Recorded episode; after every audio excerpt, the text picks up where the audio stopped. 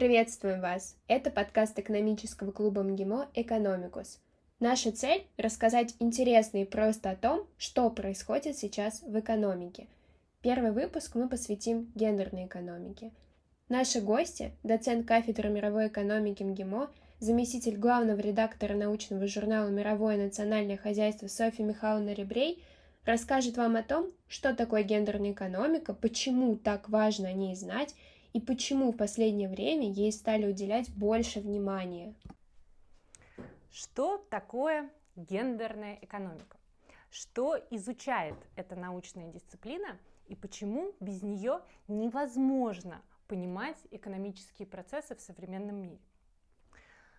При поверхностном знакомстве с предметом может показаться, что гендерная экономика занимается какими-то сугубо женскими проблемами, спецификой участия женщин а, на рынке труда, а, соответственно, вычислением размера гендерного разрыва в оплате труда.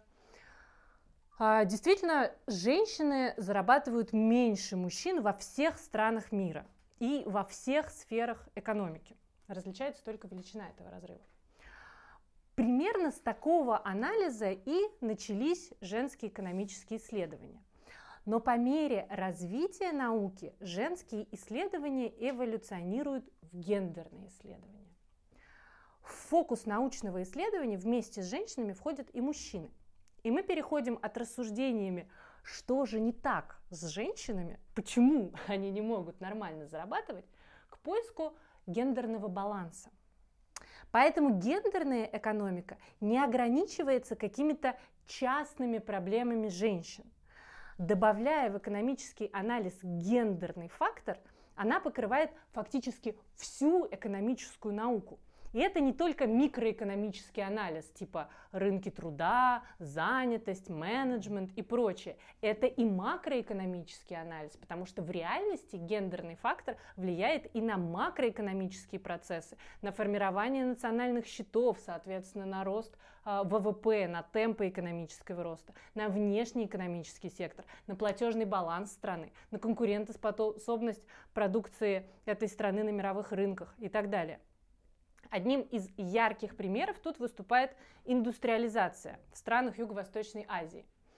А, там трудоемкие производства выходят на конкурентоспособный уровень на мировых рынков именно за счет использования женской дешевой рабочей силы.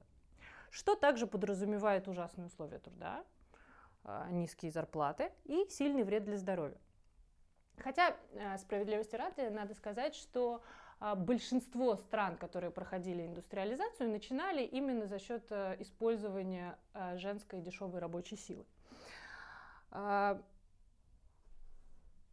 ведь э, обычно индустриализация как раз начинается за счет легкой промышленности, текстильной промышленности, какой-нибудь там табачной отрасли. То есть это те отрасли, где нужно много кропотливого ручного труда и совсем немного квалификации. Например, в Японии в начале 20 века индустриализация проходила как раз за счет таких девушек возраста 10 лет и старше. И до того момента, как они выходили замуж, то есть а, до 18-20, 25 лет. А сейчас этот возраст, конечно, сдвинулся, ну, потому что появились права трудящихся. А, разумеется, такое использование женской рабочей силы критически сказывается на качестве человеческого капитала и на здоровье населения в целом. Потому что больные матери рожают больных детей. А, и гендерная экономика таким образом позволяет увидеть много закономерностей, которые упускаются в классическом экономическом анализе.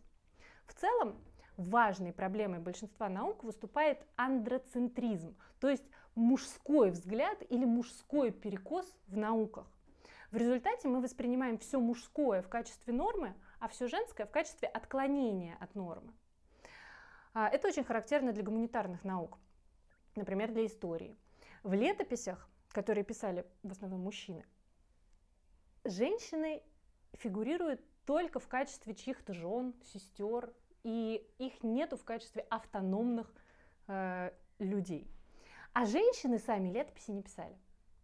Ну, вернее, они их не писали в таком привычном виде. Они передавали информацию в более завуалированных формах. Например, там в виде сказок или в виде узорах на э, тканях традиционных. И сейчас восстановление вот этой упущенной части истории, а мы понимаем, что женское население это половина населения планеты, даже больше, то есть это огромный пласт истории, э, ее восстановить очень сложно. И это э, является очень интересной задачей современных гендерных э, исторических исследований. И в этой связи очень актуально направление исторических наук – это микроистория.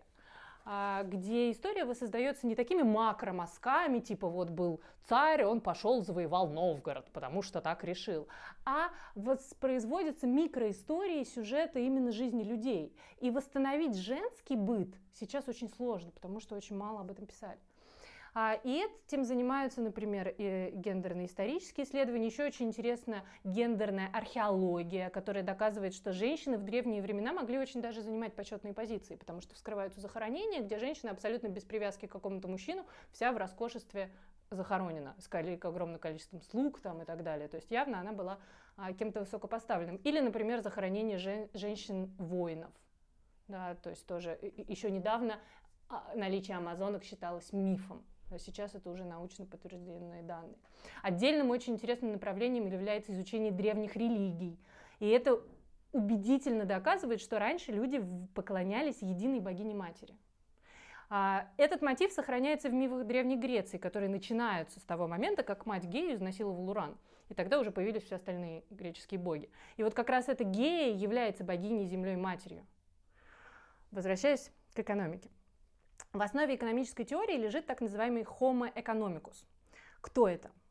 Это эгоистичный, независимый и рациональный человек. И вот он тот самый мужской перекос или андроцентризм, который прячется в самом сердце экономической науки. Ведь homo economicus может быть только мужчина. Женщина априори не является вот этим эгоистичным, автономным и рациональным существом. Да и мужчина тоже на самом деле им не является. По сути, экономическая теория делит нашу жизнь на публичную, где мы все такие вот приходим на работу и становимся независимыми, рациональными эгоистами, которые заинтересованы только в увеличении собственной полезности. И частную жизнь, дома с семьей, где вообще не важно, что происходит, потому что классическая экономическая наука туда даже не заглядывала. И вот эта концепция эгоизма – это идея Адама Смита, отца-основателя современной экономической науки. Правда, Амартия Сен, величайший экономист современности, считает, что последователи сильно преувеличили роль эгоизма в трудах Адама Смита. Ну, в действительности сам Смит в своем великом труде о богатстве народов упоминает слово эгоизм всего дважды. А, кроме того, он написал еще один величайший труд о а, теории а, чувств который полностью посвящен сложности психологического устройства человека. То есть вряд ли Адам Смит так уж упрощал человеческую натуру до эгоизма. Но возвращаясь конкретно к тому месту, где э, Адам Смит упоминает эгоизм. Он пишет следующее. Не от благожелательности мясника, пивовара или булочника ожидаем мы получить свой обед – а от соблюдения ими своих собственных интересов. Мы обращаемся не к их гуманности, а к их эгоизму. И никогда не говорим им о наших нуждах, а об их выгодах. Никто, кроме нищего, не хочет зависеть главным образом от благоволения своих сограждан. Последняя фраза, по-моему, очень убедительно доказывает, что Адам Смит в своем анализе совершенно не брал в расчет женщин. Потому что, как известно, женщины довольно сильно зависят от э, ну, ограничены в своей автономности. По этому поводу Катрин Марсал очень остроумно назвала свою научно-популярную книгу по гендерной экономике «Кто готовил Адаму Смиту?».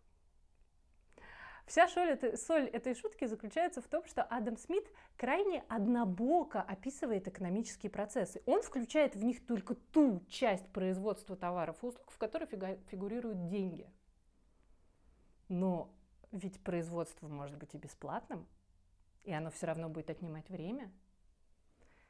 И речь, разумеется, идет о заботе, или, выражаясь научной терминологией, неоплачиваемом домашнем труде. Но экономика, как известно, измеряет все в деньгах. И наше благосостояние измеряется в деньгах. Но ведь есть огромная разница, куда человек возвращается домой после работы. Первая картинка, как в Голливуде. Муж заходит домой после работы и кричит жене «Хани, I'm home». Она бежит к нему навстречу с прекрасными кудрями в передничке. Такая степфордская жена. Из кухни благоухает свежо приготовленный ужин. Рубашки у него все белоснежные, отпаренные. Дети сытые, воспитанные, заняты учебой и прочими общественно полезными делами. А если дома нет жены? Значит, этому человеку придется после работы зайти в магазин, купить еды, прийти домой, приготовить ее, помыть за собой посуду, подготовить одежду на завтра, что-то постирать, погладить. Глядишь, и спать пора. И с одной стороны, есть очевидная разница между реципиентом заботы и тем самым мифическим рациональным эгоистом, который заключается в физическом проявлении заботы. Ну вот прям потратить время, погладить, приготовить и так далее. Важную роль здесь также играет социальный капитал, потому что брак – это важное социальное явление, которое свидетельствует о надежности человека и так далее. И с другой стороны, есть еще подводная часть айсберга, это эмоциональная забота, которую вообще очень сложно померить. Но она тоже играет очень важную роль в жизни человека. Люди – это социальные существа, которые очень нуждаются в устойчивых и близких социальных связях. И порой, чтобы сохранить эти связи, люди совершают очень иррациональные поступки. Но в долгосрочной перспективе эти поступки на самом деле являются очень даже рациональными, потому что ценность социальных связей очень высока, как и ценность заботы, несмотря на то, что она не оплачивается и не обладает рыночной стоимостью. В классическом экономическом анализе домашний труд не фигурировал вовсе. Сейчас, благодаря деятельности феминисток и ООН, домашний труд стали измерять с помощью бюджетов времени во многих странах мира, в том числе и в России. Мы можем посчитать, сколько в реальности мужчины и женщины тратят времени на разные виды деятельности, в том числе на оплачиваемый и неоплачиваемый труд. И в результате мы видим, что во всех странах мира женщины гораздо больше времени тратят на неоплачиваемый домашний труд.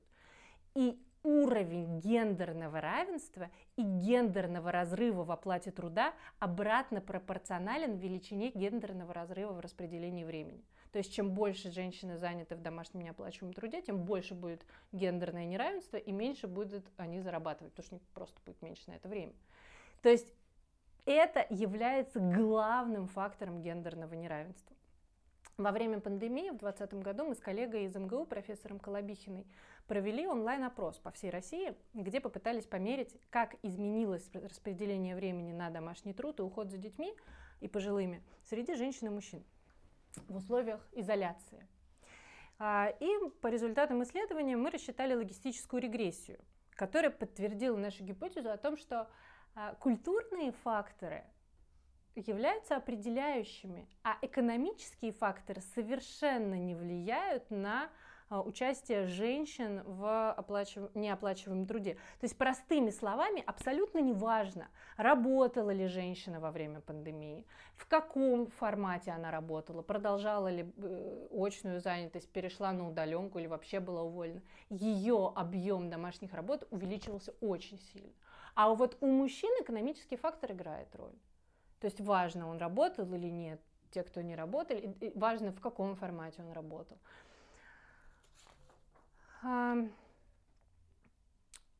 Соответственно, основным фактором гендерного распределения времени на оплачиваемый и неоплачиваемый труд выступают гендерные стереотипы и культурные особенности, а не экономические факторы. Наука и политика здесь тоже играют очень важную роль. Пока домашний труд остается невидимым для науки, его и политика, соответственно, не разглядит. Сейчас мы уже знаем, что в России домашний труд составляет порядка 25% ВВП. Но пока нет четкого понимания, что такого плохого в том, что это преимущественно женская забота. Ведь именно в этом и заключается вся проблема. Например, демографический кризис, который только усугубляется в России, очень тесно, тесно связан с проблемой гендерного неравенства и вытекающей из него проблемой женской бедности или феминизации бедности. В мире большинство бедных – это женщины и, соответственно, их дети. Это проблема уровня жизни и измерений этого уровня жизни, потому что домашний труд не входит в измерение уровня жизни, и время, которое мы затрачиваем на домашний труд, тоже не входит в этот а, а, показатель. Это проблема человеческого потенциала и качества человеческого капитала. И тут целый рой проблем. А, феминизация бедности снижает инвестиции в человеческий капитал, потому что именно женщины большую часть своей зарплаты тратят на образование и развитие своих детей. Соответственно, если женщины зарабатывают меньше, то и меньше будет потрачено на а, развитие следующего поколения человеческого капитала. Во-вторых, это неэффективное распределение талантов из-за стереотипов, потому что большинство профессий делится по гендерному признаку. В России, надо сказать, ситуация в этом плане гораздо лучше, чем во многих странах, благодаря наследию Советского Союза, когда женщины уже были активно вовлечены а, в оплачиваемый труд. А у нас, допустим, очень много женщин в науке или в медицине, причем не только среди медсестер, но и врачей. Но и здесь мы видим сегрегацию по половому признаку, потому что, допустим, в медицине а, самые высокооплачиваемые специальности все равно будут преимущественно мужскими, например, хирургия, да, это самая престижная специальность, и это все-таки преимущественно мужско, мужское занятие. Интересно, что по мере феминизации отрасли, то есть когда туда приходит большинство женщин, в целом отрасль дешевеет и становится более дешевой. А также и наоборот – проводились эксперименты по оплате домашнего труда. И что же вы думаете? Мужчины тут же начинают в нем активно участвовать. И сразу это не такой невидимый и ненужный труд. Но я, честно говоря, думаю, что это, конечно, не выход, вряд ли домашний труд станет когда-то оплачиваемым. А решение этой проблемы заключается в том, чтобы перестать э, считать его женским. Его нужно сделать общим. И самыми действенными инструментами, как показывает мировой опыт, стал отцовский независимый декрет. Поначалу мужчины во всех странах мира очень неохотно берут такие декреты, в основном потому, что это ну, просто не принято, это осуждается обществом, обсуждается коллегами, что ты вместо того, чтобы работать, пойдешь сидеть дома с детьми. Поэтому в Швеции, например, в стране, которая раньше всего начала э, реализовывать подобную политику, были даже введены штрафы для тех мужчин, которые не воспользовались своим отцовским декретом. И тогда доля этих мужчин начала довольно быстро расти. И постепенно это становится нормой. И очень важно, то есть в результате родительство перестает сводиться к материнству. Отцовство – это тоже очень важный аспект родительства. И это важно и для самих мужчин, которые образуют крепкие связи со своими детьми. Это важно и для детей, потому что отцы играют важную роль. И это важно и для женщин, у которых наконец-то появляется больше возможностей и свободного времени. И в целом эгалитарные браки, как показывает статистика, являются самыми крепкими и самыми устойчивыми к внешним шокам и экономическим кризисам, потому что когда у вас два взрослых работают, даже если один потерял работу, то второй обладает примерно сопоставимым заработком, а, и это спасает ситуацию на какое-то время. А, подводя итог, а, гендерная экономика играет очень важную роль в современном мире и сильно расширяет возможности и инструментарий, и повышает точность и эффективность экономической науки, и, соответственно, и экономической политики. Мне кажется, что можно сказать, э, гендерная экономика способствует гуманизации науки. Она смещает фокус исследований с экономического роста – который сам по себе далеко не всегда приводит к реальному повышению уровня жизни населения, на экономических агентов, то есть на людей и их агентности, то есть их возможностям и способностям этими возможностями воспользоваться. Этому посвящена как раз моя докторская диссертация. Но об этом поговорим как-нибудь в другой раз.